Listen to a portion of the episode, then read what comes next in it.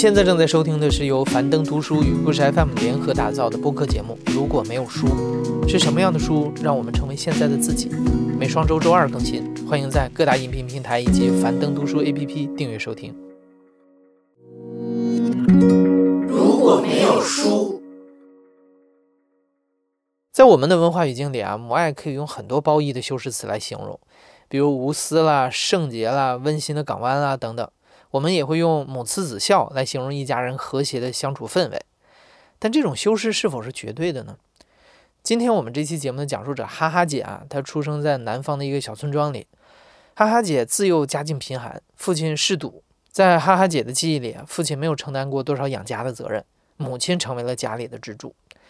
从哈哈姐记事开始，她的母亲事必躬亲，含辛茹苦，对一家人的照顾完全可以用尽心尽力来形容。在所有人看来，母亲都是非常无私且伟大的。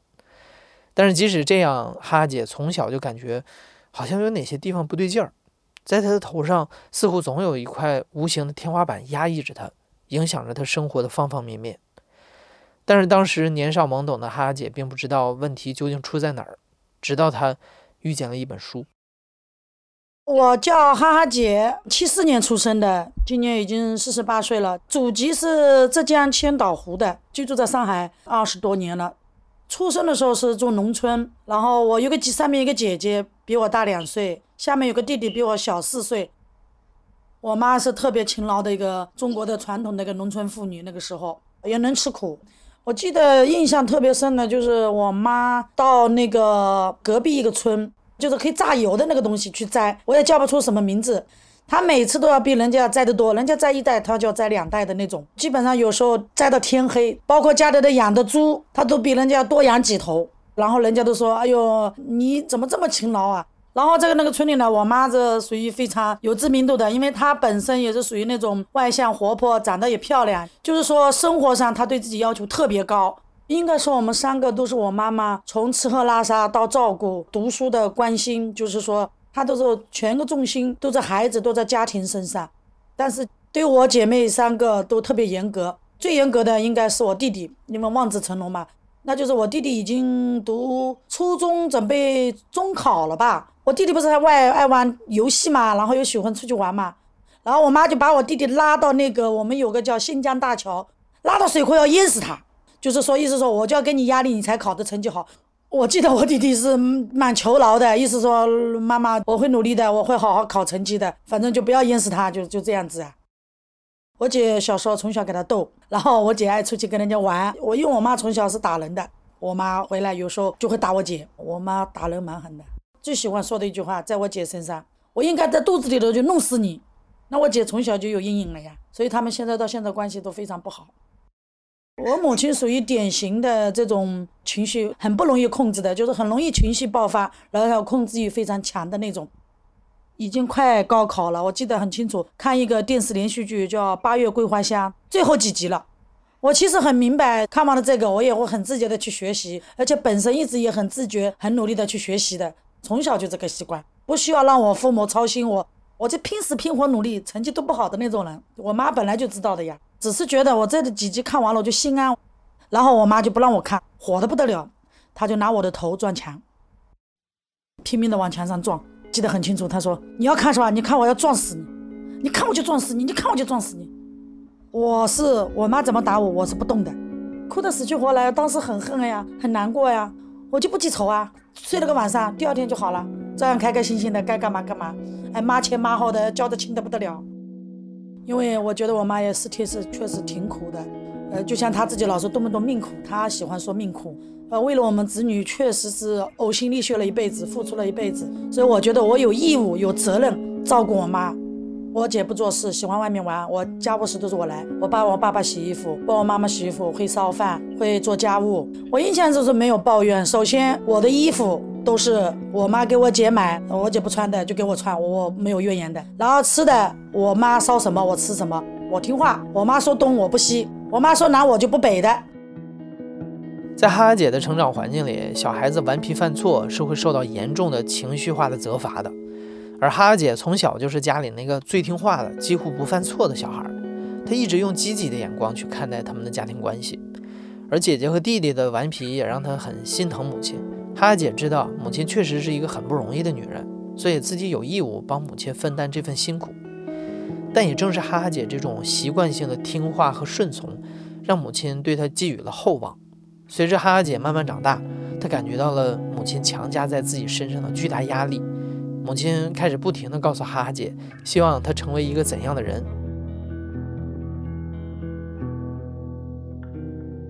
因为我从小懂事嘛，我的母亲把希望越后面越来越大之后，我就觉得我妈把她一生没有完成的希望都希望在我身上。一个是读书，高考之后，然后我妈又让我跟我隔壁的一个不算是发小吧，反正邻居，她说让我陪她女儿一起到北京读了个成人大专。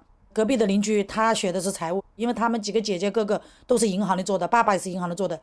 他说学财务以后小姑娘好找工作，他就一定要我选这个专业。当时我报的营销，第二个是法律，我妈又没有概念，她说不行，一定要学这个专业，学财务。反正这句话，永远你就是再反抗再怎么样，总归他是对的，他说了算。那个时候我们家亏损，做生意已经亏损的很厉害了，借钱就让你读书，一心一意想把你培养成凤。反正就是我妈对我的期待，那是超乎想象的。我是九七年七月份毕业的，其实我是不喜欢老家的，我甚至从来都真的不太想回去。没有任何关系，没有任何资源，家里条件也不好。然后我妈一说让我考那个是呃税务局，那几年刚好要对外招一些考税务局的，我没考上，她也没办法了，我就再到汕头打工了呀。大概半年一年不到的时间，我就到深圳了。那个在深圳我做销售了。九七年我姐可能到上海来了，九八年就跟我姐夫结婚了，在上海了。我妈一直在上海，她很喜欢上海，她想待在上海。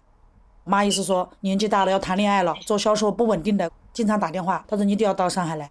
首先你得找工作，找老公，语气狠狠的呀。我妈本来就喜欢威胁的呀，就是发狠话了嘛。她说你不来上海找老公，脱离母女关系。这句话我一直记在脑子里。那当时是很难过呀。我就说我在这里已经有一定的社会关系了，然后业务也在做了，本身我就喜欢做销售的。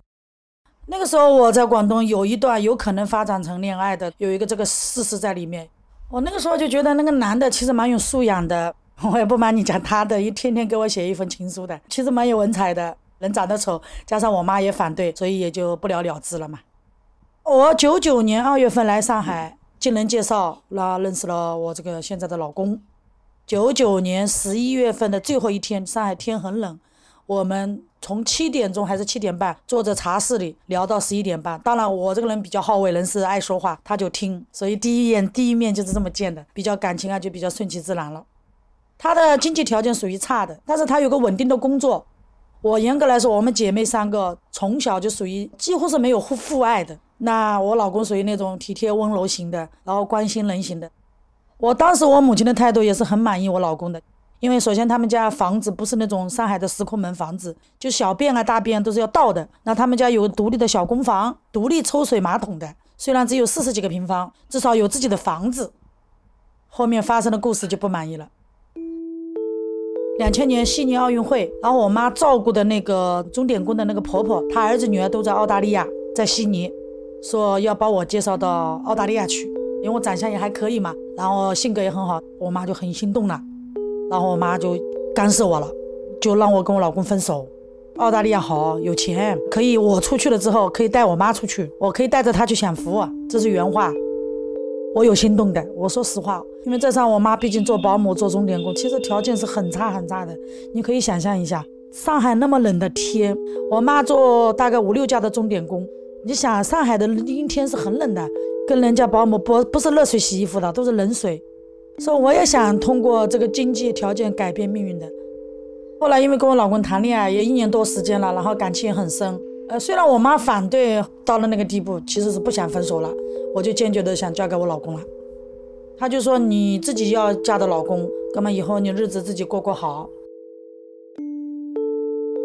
就这样，习惯听从母亲的哈哈姐做出了人生当中第一个自己的选择，她终于脱离了母亲的控制，变成了自己小家庭的主人。但是也正是这个选择，让母亲认为他们错失了一个改变生活的机会，从此她越发的对哈哈姐的老公不满了。其实，在小家庭刚刚建立起来的时候，哈哈姐还是觉得非常幸福的。她和老公两个人一起经营着自己的小生活，虽然日子不是大富大贵吧，却也平静美好。他们还在2001年生了女儿。在女儿开始读小学的时候，哈哈姐在上海积累到了一定的人脉，准备自己创业，她也愈发忙碌了起来。这个时候，母亲提出想要住到哈哈姐家里来，帮助哈哈姐照顾女儿。和哈哈姐小的时候一样，母亲这次依然是鞠躬尽瘁，吃苦耐劳，不仅承担了买菜做饭的责任，还天天接送外孙女。但也是从这之后，母亲的挑剔和控制欲就像肆意生长的藤蔓，捅破了哈哈姐原本波澜不惊的生活。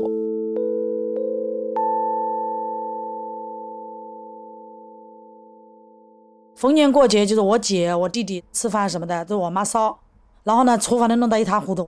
比如说烧好一个菜端出去，我老公就会拿个就擦布会擦。然后我带我妈进厨房呢，我肯定是看着不舒服了。我这里还没做完呢，你我妈属于那种，比如说烧十几个菜就摊得一塌糊涂。那我老公就觉得你烧一个弄一个就弄干净一点，就是说及时处理的那种，那完全步调不在一个频道上。然后就经常因为这个事儿，然后我妈就跟我老公会吵架。这个家一定要他做主。我老公也得听他的，我也我更得听他的。他没有概念，你是男主人。呃，记得有一次就是最深刻的一次，就是带他去旅游，我一家三口加上我妈到青岛，没想到给姐姐买一包虾皮，跟我吵得天翻地覆，说我老公小气。其实不是没想到，就是很多事没有那么细腻，就把责任都推给我老公，就就跟我老公吵。因为呢，他对我老公左看右看，反正就也不喜欢，就看不起我老公呀，一天到晚骂我老公小男人呀。因为我妈也是属于口无遮拦的，说话从来不顾场地的，在我们小区，在我们居委会都说我老公怎么怎么不好，我女儿怎么怎么不好，但我也没跟我妈去计较，甚至说要上上海电视台要评个理，我我这个多苦，嫁了老公也不好，培养这么好的一个女儿，你看嫁个这样三老公，被我老公带坏了，但是人家听下来，他说你女儿女婿不是挺好的吗？然后就是因为经济啊，就为了钱产生矛盾了。我姐本身学历低，工作也不好，所以说我妈不要我姐的钱，我从来没有一句怨言。弟弟因为是男孩子，老婆能力也差，弟弟赚钱的能力呢，应该说也没我强，然后又比较懒，我妈就觉得弟弟要要的，但是要的没我那么多。从小我对你希望最大，所以我都要你的是理所当然的，你也绝对不能反抗的。记得有一次，应该也是为了钱。原来正常，比如说一千，他非要两千，对我压力也大。我说我赚多少钱，我都是用在家里开销，孩子要抚养，对吧？我老公赚钱能力是比较差的，还有公司的人要开销要养。刚出来创业是最困难的时候，我说我是高兴出的。我当时我觉得太高了，我付不起，我就说我给不出来呀。我妈说话时也口不择言的，她说我是畜生，说我白眼狼，反正什么难听怎么说了。她就觉得你是我女儿。你是是我身上掉下的肉，你是我培养的，你所有的一切都是我的。她是一直这么说话的，然后越吵越厉害。然后我就跟她说：“我说你到底是不是我亲妈？我说你真的口口声声为我好，是为我好吗？”吵完他就突然过来就抽了个光，想说左脸，他就说打死你啊！那个脸涨得通红，然后眼睛瞪得很大，他也懵掉了呀，他也知道自己不对了，但是我就伤心了呀，我就跑出去了呀。哎，就是委屈，就觉得委屈，就觉得怎么会有这么一个妈？他从来没问过我想要什么样的生活，特别的委屈。我说我付出了这么多，怎么永远得不到我妈的理解？这么多年都也习惯了，委屈我已经哭啊。那这一点我很好。他打完之后，我一边哭，然后肚子饿了，吃点东西，马上又好了。在和母亲一起生活的日子里，母亲不仅试图得到这个小家庭的掌控权，还时不时的用粗暴的语言讽刺、挖苦、埋怨哈哈姐和她的老公。这样一地鸡毛的生活，逐渐让哈哈姐感到窒息。她感觉和母亲的关系好像变成了一根让她疼痛不已又无法拔出的刺，牢牢地扎在了她的心口。而在哈哈姐从小接受的教育当中，她知道好孩子是不应该违背母亲意愿的，也不能恨妈妈。对于长辈，我们需要做到的是尊重和顺从。如果做不到，在外人的眼里，自己就会被扣上不孝的帽子。所以，这让他对自己又多了一份责备。就在这个家里的矛盾一触即发的时候，哈哈姐在樊登讲书上听到了《母爱的羁绊》这本书。作者卡瑞尔·麦克布莱德博士是位临床心理学家。他总结了自己近三十年的临床经验，结合了数百个真实案例和亲身经历，写出了母女之间的那种相当复杂的羁绊关系。这里面有冲突，有矛盾，有曲折的情绪，有不同程度的伤害，甚至还有隐藏的怨恨。这之中的情感完全不是一个“爱”字可以概括的。读完这本书之后，哈哈姐有了一种如释重负的感觉。她明白了扎在自己心口的那根刺是什么，那正是母亲有些扭曲的爱。而且哈哈姐知道了，不是只有她一个人有这样的困扰，这种现象其实很普遍。在很多子女的生活里，最大的爱来自母亲，而最大的伤害也来自母亲。这本书提到了一个关于自恋型母亲的关键概念。哈哈姐看完之后，觉得这就是自己的母亲，而哈哈姐也没有想到，这么一本书即将成为改变他们母女关系的关键。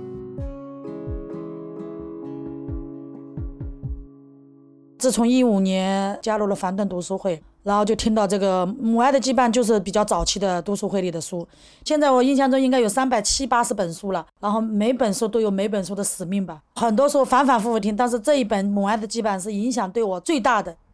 听到他这本书，我就越听越觉得，我们这个家庭就典型的自恋型母亲，就是这里面的情节啊、理论啊，都是非常吻合、非常契合的。比如说，这个人群当中以他为焦点，然后他以以他为核心，他的思路你得听他的，你家里全部要围着他转，都很典型。控制我姐，控制我。当然，我是身上，因为毕竟他一直对我希望很大嘛。在书里，作者试图告诉我们，母爱并不是无私的代名词。所谓自恋型母亲，他们最大的特点就是希望别人遵照自己的想法行事，并且通常缺少同情心，不愿意了解或者认同子女的感觉和需要，经常表现出傲慢、目中无人的行为或者态度。其实，剥去母爱的外衣，这类母亲也有自私的本性，无法为自己的儿女提供无条件的爱和情感支持。这类母亲非常关心子女的生活，试图影响、控制孩子生活的方方面面。小到穿着打扮、行为言谈，大到重要的人生选择，他们的孩子几乎没有自我成长或者是发现自己天性的空间，在很多方面都成为了母亲的附属物。在剖析了自恋型母亲的特质之后，这本书还给哈哈姐提供了一个非常有效的方法，让她可以试着主动改变现状。首先，作者告诉哈哈姐，过去的一切并不只是她的错。当她觉得痛苦的时候，是有权利自私一点，提出反抗的。于是哈哈姐决定，为了自己的小家庭做出一些尝试。当时是我妈摔断了脚，因为一些鸡毛蒜皮的事吵，就在我家跟我老公又吵架了呀。吵了，我妈居然把我老公赶走，赶出去。因为这边是妈，血浓于水，对不对？我毕竟是她培养的。这边是老公，那以后要共度一生、共度余生的一个男人。然后这个时候我出来表态了呀，我就跟我妈说：“我说这个是他家，我这里最多有一半。我说你怎么可以赶他走呢？”我说你不可能不尊重我老公呀，因为我老公是这里的男主人呀，他会很生气。但是我坚持了我的想法，我把我的想法表达出来了，然后我站着我老公的立场了，以前我没有的，所以我老公也很伤心很难过，他就觉得你永远就被你妈牵着鼻子走。我是第一次正儿八经跟我妈正面的冲突厉害之后，站着我老公的立场的。虽然这一次哈哈姐并没有得到母亲的理解，但是她总算是迈出了反抗的第一步。在这本书中，除了勇敢表达自己的想法之外，作者还主张让子女努力从心理上和物理上从母亲身边独立出来，通过减少接触，把自己从围着母亲转的状态当中解脱出来。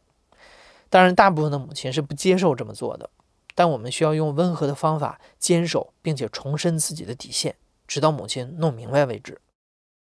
母爱的羁绊就是这个方法最好的有有一点就是说跟母亲产生距离。不要住在一个屋檐下，有一些小事不按照母亲的想法去做。这么多年，我在外面上班做业务，我比如说跑了哪些客户，我卖了多少东西，赚了多少钱，拿了多少提成，我都要跟我妈说的呀。外面吃了什么东西，就是我习惯性的会向她说。那养成这个习惯了，一时半会也改不过来。这么多年了，现在不会了，现在我逼着自己慢慢在改变。我就跟我妈说。我说尽量不要住在一起。你像平时做客，比如住个一个礼拜、一个月或者多少时间都问题不大。我妈是不接受的，就为了这事也跟我吵，说我没良心，说我良心被狗吃了。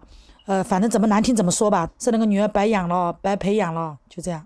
我就根据他梳理的呀，首先坚持自己的原则，然后你有问题，你不像以前啊，不敢说，不敢表达。那现在，比如说我有想法了，我可以直言不讳的跟我妈说，我要考虑到我的孩子跟我的家庭。我说老娘，我说我受你的影响还是蛮大的。两个人在一起就像刺猬一样，你刺我，我刺你，相互伤害的很厉害呀。真的对我女儿也不好，对我也不好。我说老娘，我说你觉得这样开心吗？这个他听得懂。后来一零一五年之后没待多久，因为他不是找了个老头了嘛，那个老头是非常喜欢我，非常欣赏我，说我很孝顺。只是我妈是蒙蔽了眼睛，看不到我的。然后他就劝我妈回去，他说毕竟我成家了，我有自己的家，我有自己的孩子。这个家才是以我应该为主的，不能再像以前，因为他都看在眼里。后来我妈也就回去了，金钱上我是一直在补贴的。跟母亲分开住之后，距离让哈哈姐和母亲的关系得到了缓和。在冷静下来以后，哈哈姐开始尝试理解母亲，并且接受母亲的不完美，这也让她释怀了不少。就像书里面说的，即使是心怀好意的母亲，也有可能做坏事，不经意间伤害到一个无辜的孩子。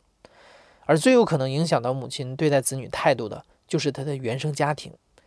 哈哈姐想到，她的母亲很可能也曾是一个不被理解的孩子。跟我母亲分开之后，我就觉得我心里的压力没有那么大了。以前毕竟因为住在一起，心理压力很大，抬头不见低头见的。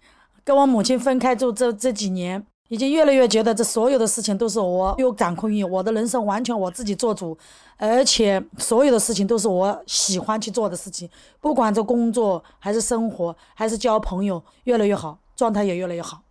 母女之间的相处这一块，我这个羁绊慢慢慢慢卸下了，这个就是人家说距离产生美的一个原因吧。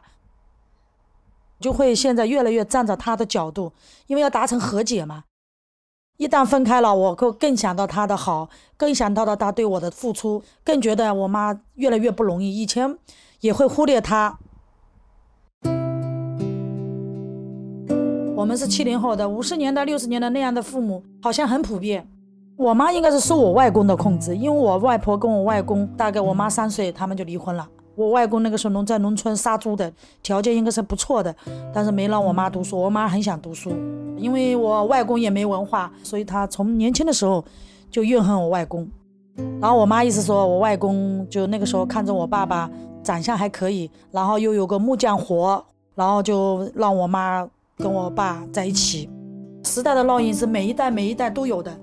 外公那个年代对我妈的影响就是包办婚姻是很普遍的。然后我妈当时说，说我爸也挺懒的，不肯。我外公就逼着他们在一起，啊反正就干涉特别多。我有印象特别深的，他就说都是你外公呀，不想跟你爸爸结婚的了，怎么怎么怎么怎么地，就这样子，对他产生了伤害。加上我我爸爸确实是个不负责任的父亲。然后后来我越来越能理解他了，他也是个受害者。因为今年上海不是疫情嘛，封了两个月，我就突然特别想我妈，特别想去看我妈。然后我一说我去，我姐就一起去，然后我们三个就开着车回去看了我妈，我就陪她，我帮她做家务、打扫卫生、烧饭。首先她非常开心，然后在哪里都说我好，很明显的就是说我妈也改变了很多，她说话没有像以前那么的，就是说一定要怎么样怎么样，会问你你最近好不好啦，或者跟我老公的关系好不好啦，笑容也更多了。家长的行为模式会通过耳濡目染传给下一代。我们的父母很多又来自于一个遭受过剥夺的时代，他们在成长的过程当中，内心里留下来的隐而未察的创伤，会让他们不自觉地在孩子身上寻找补偿，于是扭曲的爱就这样成为一种痛苦的遗产，代代相传。但是当我们有了这个自我觉察之后，我们会有更多的选择，而不是只跟随着父母的行为模式。在读了这本书之后，哈哈姐意识到自己不能再让女儿承受这种痛苦了。母爱的羁绊应该从他这里结束。呃，《母爱的羁绊》这本书呢，就是说把爱无条件的给了孩子。像我们这个父母，他是等于对儿女是有条件的。那我对我女儿是完全无条件付出的。我几乎真没在我女儿言语上说啊，我培养你，你以后要报答我的。我注重的是身心健康。有很多妈妈注重的可能是成绩啊、漂亮啊，我是注重她的实际的心理需求。比如说，他读书，他都已经在上海能上个二本了。他说他想去日本留学。OK，在我自身的经济条件能允许的前提下，我尊重你。OK，这是你的路，你自己去选。送我女儿出去，尤其在东京，花要花很多钱的。我经济上也有点捉襟见肘，但是我也在努力的、拼命的在赚钱，然后培养她。我几乎没有这么想过，我在我女儿身上付出这么多，以后让她来回报的。羁绊的关系，我可以终止。我女儿选这条路，我就希望她自己收获自己美好的人生，而且这个人生的路都是她自己去想要去走的，是她要对她自己负责任的路，而不是妈妈给她选的路。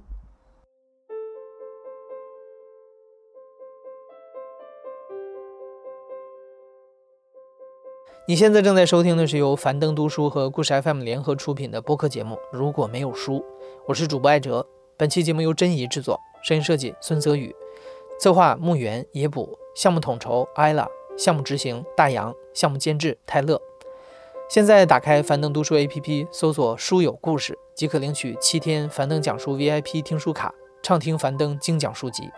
感谢你的收听，咱们下期再见。